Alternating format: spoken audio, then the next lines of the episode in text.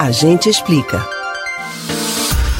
O nazismo foi um movimento político de origem totalitária que teve início na Alemanha em 1919, logo após o colapso que o país viveu devido à Primeira Guerra Mundial.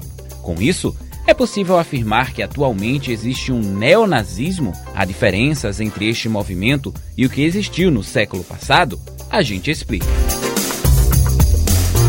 A ideologia nazista possuía valores que declaravam que havia uma supremacia ariana, considerando que eram biologicamente superiores às demais raças, como os negros ou indígenas. Os nazistas também veneravam um único líder, como capaz de salvar a Alemanha de uma crise econômica, com a imagem de Adolf Hitler como sendo o mito responsável pela salvação. Eram contrários ao movimento comunista e liberal, de forma a queimar livros que tivessem qualquer menção a tais pensamentos e defendiam o antissemitismo, com a afirmação de que os judeus eram os grandes responsáveis por todos os problemas que haviam atingido a Alemanha. Este pensamento gerou a Segunda Guerra Mundial, que durou de 1939 a 1945 resultando em cerca de 40 milhões de civis mortos pelo conflito. Atualmente, o neonazismo surgiu em meio a alas da extrema-direita, em meio a grupos e associações que atuavam na clandestinidade em países europeus e nos Estados Unidos, mas também adentraram na política profissional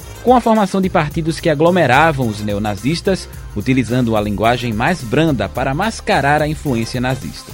Os neonazistas resgatam inúmeros elementos do nazismo, como a ideia de supremacia racial e o antissemitismo, promovendo ideias como um ultranacionalismo, ou seja, a defesa com veemência de um país acima de todos, o que resulta em posições xenófobas.